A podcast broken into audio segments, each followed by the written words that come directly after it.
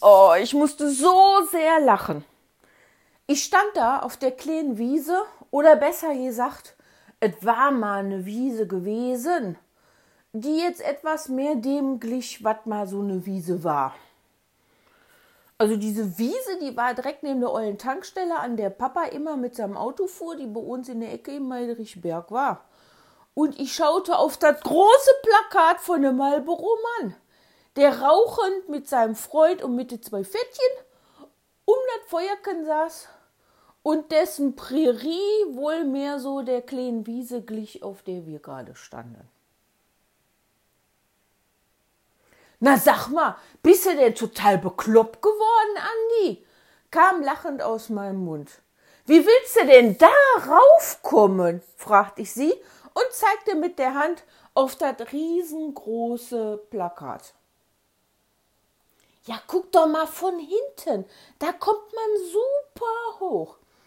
Dabei lief Andi bereits um die Plakatwand drumherum und dann hinten an der Plakatwand dran winkte sie zu mir, dass sie mir das mal zeigen wollte, damit ich gucken komme. Und da hatte die Andi recht. Hinter der Plakatwand, da war so ein Spalt von 50, 60 Zentimeter und so viereinhalb, 5000 Meter hoch in die Luft. Und hinten an der Wand lang, von dem Plakat dran befestigt, waren richtige kleine Sprossen, wie ich die von der Klettergerüst von der Turnhalle von uns, von dem Montags von der Turnunterricht kannte, an dem man wunderbar dran hochklettern konnte. Los, Bettina, da klettern wir mal ruf, rief sie mir zu und setzte bereits zum Klettern an. Und das ließ ich mir nicht zweimal sagen. Wir also darauf, Sprosse für Sprosse, wie eine Turnhalle. Das kannten wir ja gut und das war ja gar kein Problem für uns, dann hier 5000 Meter hoch in die Luft zu klettern an der Plakatwand lang. Oben angekommen standen wir dann auf einem von den ganz vielen Dächern von der Garagenhof, die hinter der Plakatwand waren.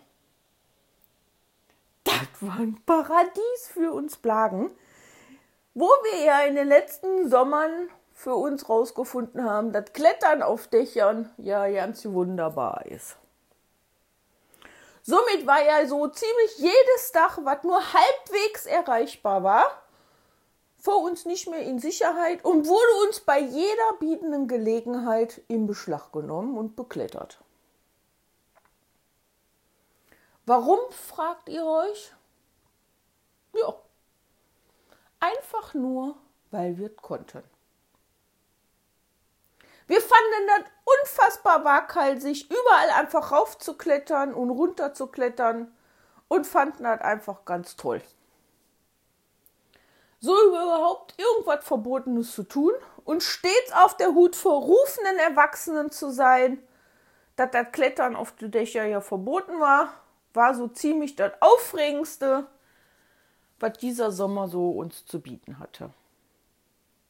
Das war der Kick für uns Blagen damals und man fühlte sich ein wenig frei dabei, wie beim Besteigen eines Berges. Jodeli, jodeli, jodeli, rief meine innere Heidi bei jedem Ankommen auf einem Dach. So hatten wir in dem Sommer eine neue Leidenschaft nach dem Matschsee und Köttelbach und ausreißen mit den Pferdchen. Und jetzt hieß es eben nicht mehr fragen, wo das nächste Matschloch war oder wer wo irgendwo Pferdchen gesehen hat, um die zu stibitzen. Der Köttelbach war nach dem Gino seinen Absturz auch vorbei und hatte seinen Reiz verloren. Und jetzt war nur noch ein Interesse da. Wo komme ich auf welches Dach? Das war das Motto der Bande in diesem Jahr. Und so kam es, dass ich nach der Schule mal wieder bei der Andi war und wir spielten mit der anderen Blagen auf dem Hof Zigarettenfang. Nachdem alle mal dran waren, saßen wir auf dem kleinen Mäuerchen vor dem Blumenbeet und als Anni den Kirschbaum direkt gegenüber von der Tante Thea da gesehen hat, da kamen wir auf eine gute Idee. weil der Kirschbaum ragte über die Grundstücksmauer hinweg und war voller toller roter Kirschen. Komm, lass mal Kirschen pflücken, sagte Andi, als sie von dem Mäuerken aufsprang. Und das ließen wir uns auch nicht zweimal sagen. Wir sprangen alle auf und guckten, wo man denn am besten an der Mauer hochkommt. Damals waren die Mauern oftmals nicht verputzt, sondern nur so Stein auf Stein und dann ein bisschen farblich angestrichen. Und so ließen sich ganz schnell kleine Unebenheiten finden, an denen man hochkraxeln konnte. Wie an dem Bunker damals im Winter. Und da wir ja geübte Kletterer vom Bunker waren, war ja so Mäuerken überhaupt gar kein Problem von uns.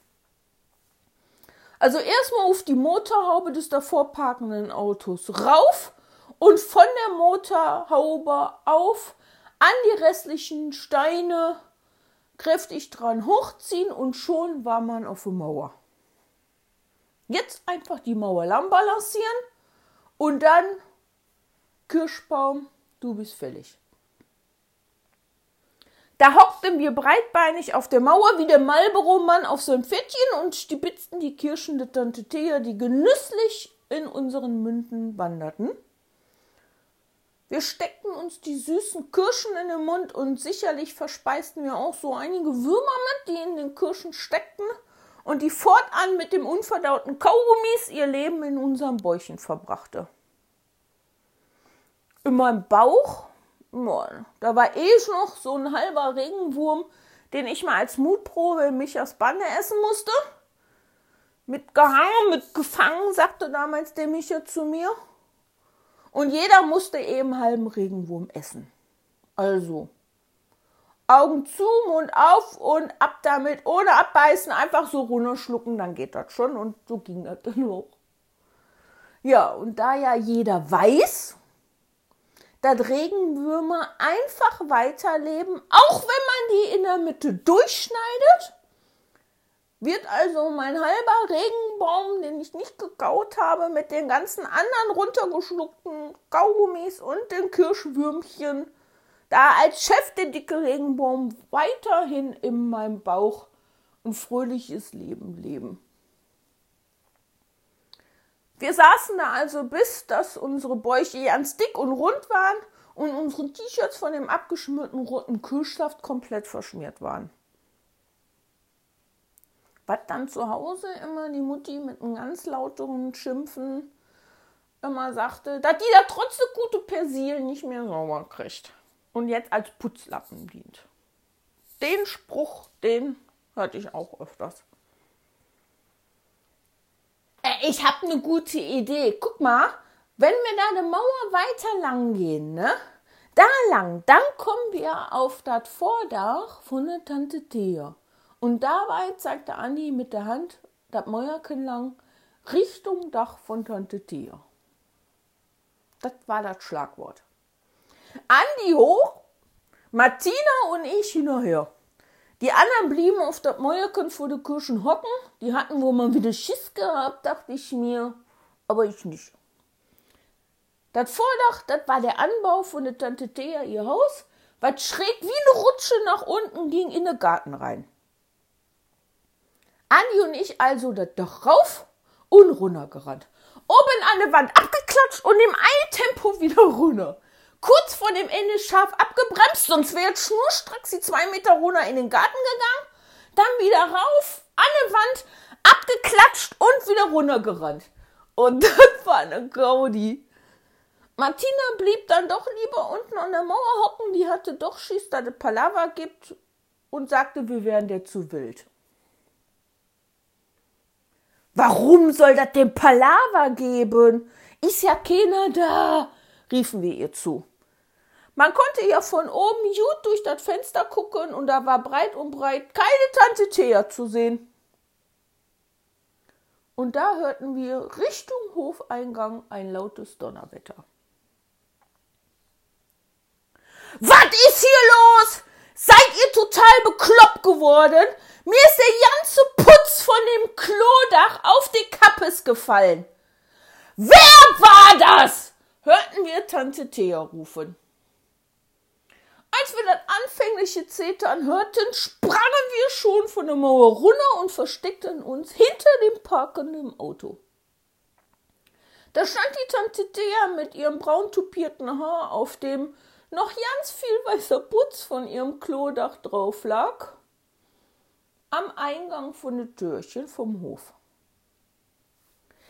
Ich will sofort wissen, wer das war. Sonst ist hier was los, rief sie lauthals im Kittel gekleidet und Putz auf den Kappes quer über den Hof rüber. Oh, Andi und ich guckten uns hinter dem Auto versteckt an. Immer noch mit der einmaligen Erfahrung, wie das denn so ist. Wenn das Fütgen Kirmes hat, wollten wir kein Risiko eingehen auf eine Wiederholungsrunde. Die Martina war das, hörte ich lauthals aus Andis Mund. Dabei guckte die an der Motorhaube hoch und zeigte mit dem Finger auf die Martina. Ich guckte Martina nur an und die wusste überhaupt gar nicht, was ihr geschah. Guckte Andi an, guckte mich an mit den grünen großen Telleraugen und sagte nix. So, Blutschwestern ist eben dicker als Spielplatzfreundin, dachte ich mir.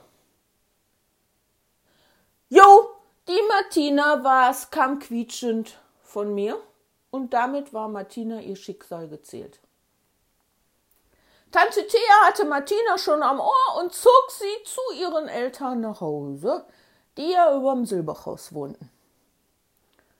Ja, an dem Tag sahen wir Martina nicht mehr und wir wollten uns auf die Suche dann nach neue Dächer machen, damit die Tante Thea eigentlich mal zu fangen kriegt. Seltsam, aber so steht's geschrieben.